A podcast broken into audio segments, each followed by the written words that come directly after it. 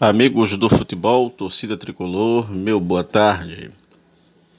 Amanhã o Santa tem um jogo dificílimo em Manaus contra o Manaus Esporte Clube, que também sofre com ausências de seus principais atletas por motivo de contusão. O Santa Cruz, o treinador, parece que sinalizou a mesma estrutura tática da equipe, ou seja, um 3-5-2 de início que varia para um 4-2-3-1, que é um modelo de jogo até interessante.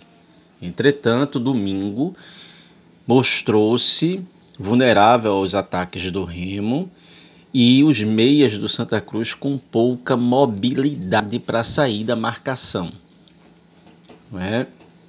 O nosso centroavante não faz a função de pivô, está numa fase muito mal tecnicamente, então eu iria com uma outra formação. Poderia até ser a mesma estrutura tática, mas outra formação.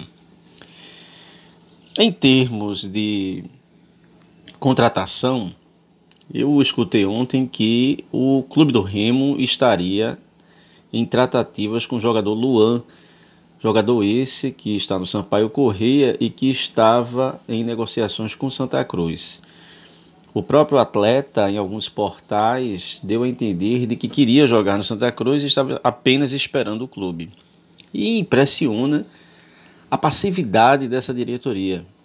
Enquanto houver tempo, enquanto eles puderem empurrar com a barriga, eles fazem e o time fica carecendo não é, de peças e vai chegar uma hora do campeonato em que a qualidade vai ter que se sobressair.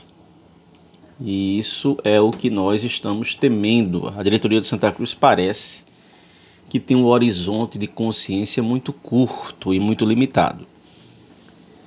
E por fim, ontem o clube emitiu uma nota de repúdio em apoio a João Cachero em virtude do, do aluguel do CT e um trote que o mesmo tinha passado, é, recebido de um torcedor.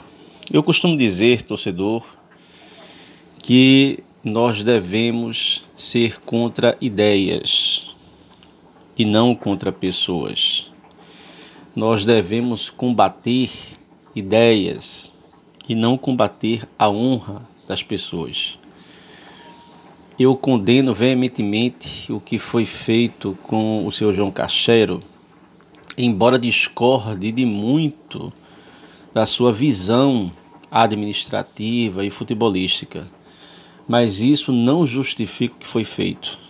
Esse modus operandi deve ser reprimido por todo e qualquer torcedor. O que nós e o que a torcida do Santa Cruz quer é uma reforma geral e que o clube caminhe para uma modernidade.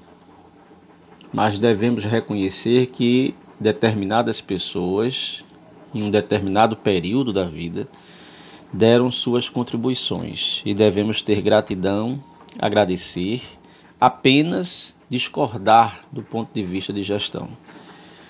Então, torcedor, por mais raiva e por mais desilusão e repulsa que você tenha ao formato gerencial do Santa Cruz, isso não permite você atacar a honra de ninguém e faltar com respeito com pessoas, inclusive, que poderia ser, ter idade de ser seu pai ou seu avô. Continuem todos com a resenha Santa, meu eterno amor, na liderança dele, Léo Silva, o escoteiro da notícia, e dos meus amigos Arthur Gomes e Sandro Roberto.